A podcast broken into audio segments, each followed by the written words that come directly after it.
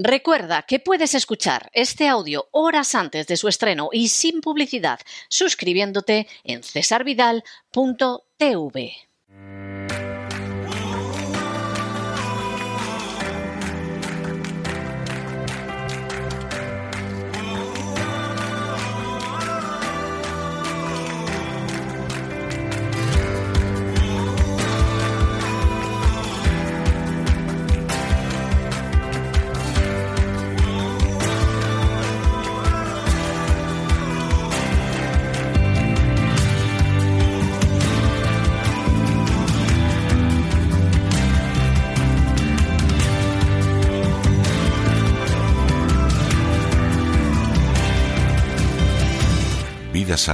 Con Elena Kalinnikova.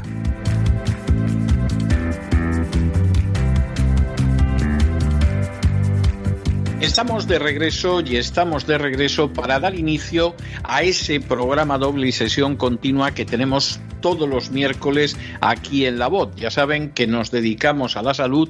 Hoy además coincide con el Día del Cáncer de Mama y ya saben que en ese programa doble y sesión continua siempre comenzamos con la salud corporal, con la vida sana, con la existencia saludable, con el naturismo, con Elena Kalinikova y después nos vamos a otro tipo de salud, de sosiego, de paz, de carácter psicológico, de carácter mental con don Miguel Ángel Alcarria. Pero de momento ha llegado Elena y vamos a ver lo que nos trae hoy.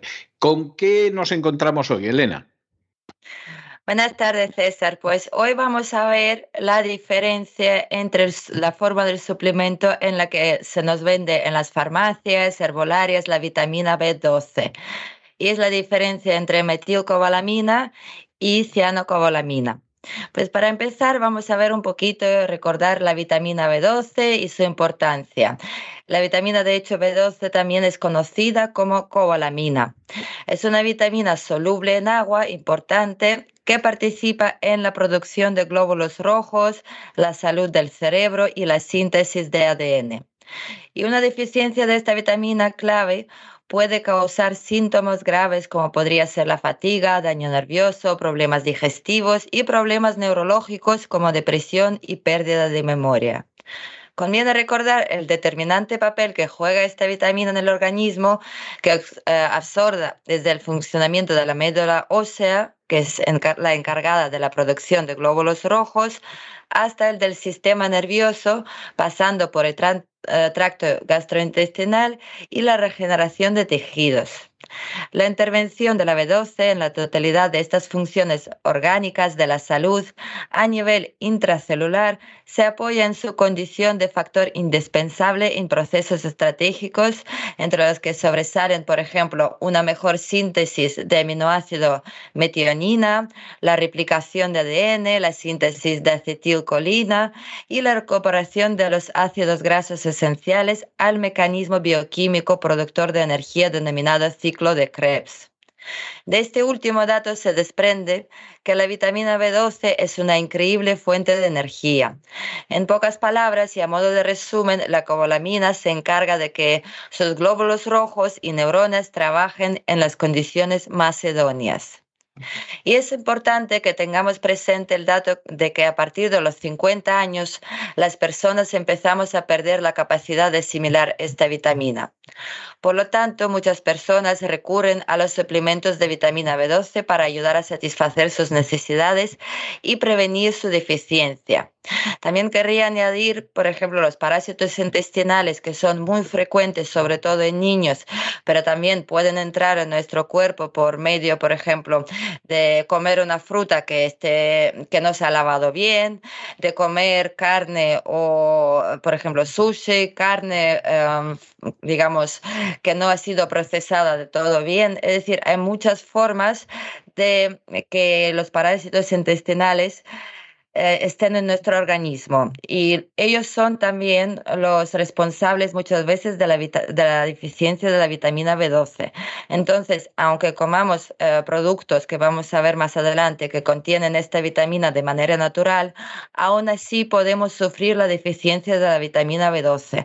Entonces, hay que tener mucho cuidado porque esta vitamina, aunque no tiene que ser consumida a diario, además, a pesar de ello, hay que vigilar que em, a la larga no nos falte en nuestro cuerpo. Entonces, ¿cuál es la diferencia de cianocobalamina y metilcobalamina? Pues la primera diferencia es que la cianocobalamina es de origen sintético, no se encuentra en la naturaleza y que cuando ingresa en el organismo se debe convertir en su forma activa, la metilcobalamina, que es la forma que proporciona los enormes beneficios al organismo. Y los suplementos de vitamina B12 generalmente se derivan de dos fuentes, cianocobalamina o metilcobalamina. Ambos son casi idénticos y contienen un ion cobalto rodeado por un anillo de corrina. Sin embargo, cada uno tiene una molécula diferente unida al ion cobalto. Mientras que la metilcobalamina contiene un grupo metilo, la cianocobalamina contiene una molécula de cianuro. Y la cianocobalamina es una forma sintética de vitamina B12, como ya habíamos dicho, que no se encuentra en la naturaleza. Así que a pesar de parecer prácticamente idénticas, tienen muchas eh, cosas bastante diferentes que hay que tener en cuenta. Y aunque se usa con más frecuencia en suplementos la forma de la cianocobalamina que se considera más estable, y rentable que otras formas de vitamina B12, hay que tener en cuenta también que cuando cianocobalamina ingresa a su cuerpo se convierte en metilcobalamina o adenosylcobalamina, que son las dos formas activas de vitamina B12 en humanos.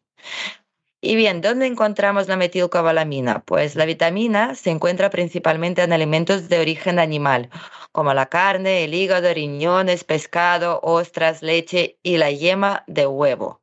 Por esta razón, este producto es un preparado optimal para los vegetarianos y veganos.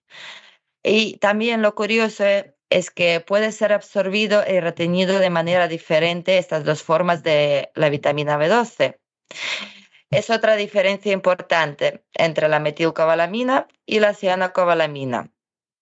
Vamos a ver cómo ocurre el proceso. Pues según algunos estudios, sugieren que su cuerpo puede absorber la cianocobalamina un poco mejor que la metilcobalamina.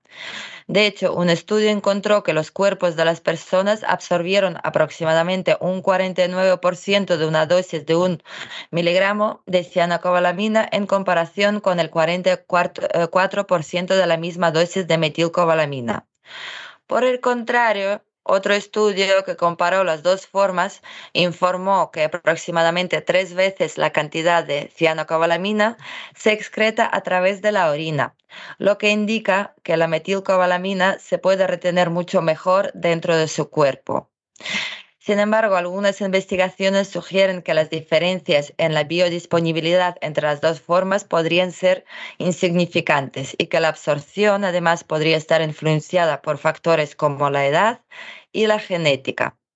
Desafortunadamente, la investigación reciente que compara eh, directamente estas dos formas de vitamina B12 aún es demasiado limitada y se necesitan estudios adicionales para medir la absorción y retención de metilcobalamina versus cianocobalamina en adultos sanos. Y vamos a ver que tanto la metilcobalamina como la cianocobalamina pueden convertirse en otras formas de vitamina B12. Por ejemplo, cuando se ingiere cianocobalamina, se puede convertir a las dos formas activas de vitamina B12, que es metilcobalamina y adenosylcobalamina. Al igual que la metilcobalamina, la adenosylcobalamina es esencial para muchos aspectos de su salud. Está involucrado en el metabolismo de las grasas y de los aminoácidos, así como en, en, la formación de mielina, que crea una vaina protectora alrededor de las células nerviosas. Y las deficiencias en ambas formas de vitamina B12 pueden aumentar su riesgo de problemas neurológicos y efectos secundarios adversos. Y bien, ¿quién debería tomar la vitamina B12? Pues a pesar de que la mayoría de las personas obtienen suficiente vitamina B12 con una alimentación equilibrada, sin embargo, los adultos mayores, los vegetarianos, los veganos y las personas con afecciones que alteran su capacidad de absorción de la vitamina B12 de los alimentos podrían beneficiarse con el uso de suplementos orales. Y ambos tipos de vitamina pueden proporcionar beneficios para la salud. Ahora bien, eh, las personas que padecen enfermedades autoinmunes también tienen un alto riesgo de desarrollar déficit de metilcobalamina, porque sus sistemas digestivos son en ocasiones incapaces de absorber la cianocobalamina de forma natural. Y también, ojo, porque en caso de ser fumadores, se recomienda cambiar la cianocobalamina por metilcobalamina, ya que el tabaco contiene cianuro. Y la deficiencia de vitamina B12, ¿qué síntomas y efectos clínicos podemos observar en estos casos? Pues un déficit de cobalamina se asocia con alteraciones en la división celular en todo el organismo. Y esta afecta principalmente a la formación de glóbulos rojos, pero también a la mucosa oral y faríngea y al sistema nervioso.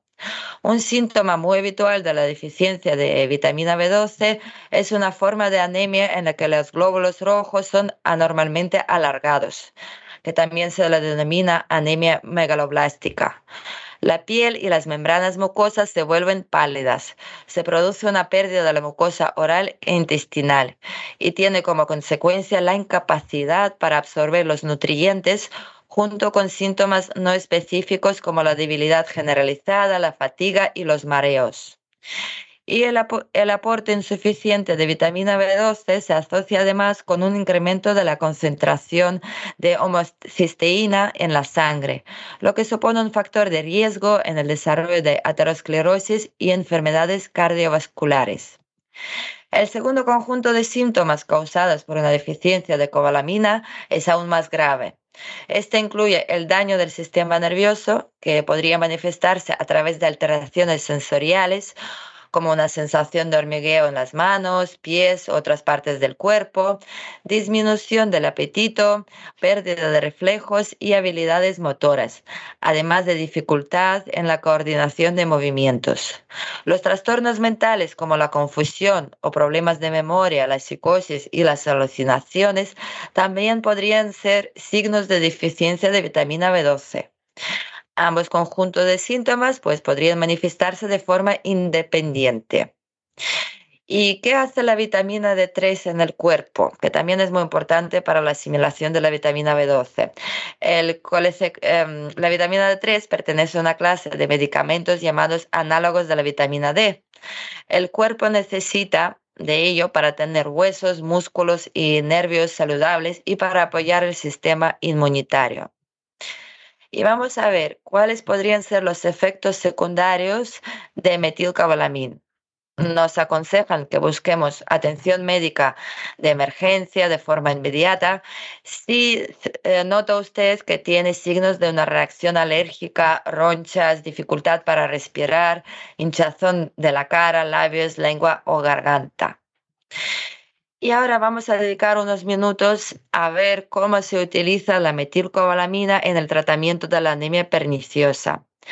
Se han propuesto intermediarios níquel-metilo para el paso final de metanogénesis, que es la deficiencia de vitamina B12, tales como la anemia perniciosa. La metilcobalamina también se utiliza en el tratamiento de la neuropatía periférica, neuropatía diabética y como tratamiento preliminar para la esclerosis lateral amiotrófica. ¿Y por qué la falta de metilcobalamina afecta la médula espinal? Pues en el organismo humano la falta de metilcobalamina puede conducir a la aparición de una anemia megaloblástica y a una degeneración combinada, ah, digamos, de la médula espinal en sí. Entonces, a modo de conclusión, mm, puedo decir que a pesar de que eh, la metilcobalamina siempre se vende en forma, eh, digamos, más, es más cara, se vende la mejor forma de tomarla en forma líquida y no en pastillas. Em, yo personalmente siempre opto por metilcobalamina, para empezar, porque es su forma natural Claro, hay que ajustar la dosis porque si mina, la dosis, eh, digamos, es segura eh, en dosis altas. En cambio, la metilcobalamina hay que tener cuidado porque hay que saber, lo mejor sería hacer los análisis antes para ver en dónde se encuentran ahora mismo, es decir, cuáles son vuestros niveles de esta vitamina en vuestro organismo. Y es importante que por lo menos una vez al año todos vosotros hagáis vuestros análisis y veáis precisamente en qué niveles se encuentra esta vitamina en vuestro organismo. Pues muchísimas gracias, Elena. Muchas gracias por todo. Nos volvemos a encontrar por aquí por la voz la semana que viene. Un abrazo muy fuerte. Otro para vosotros.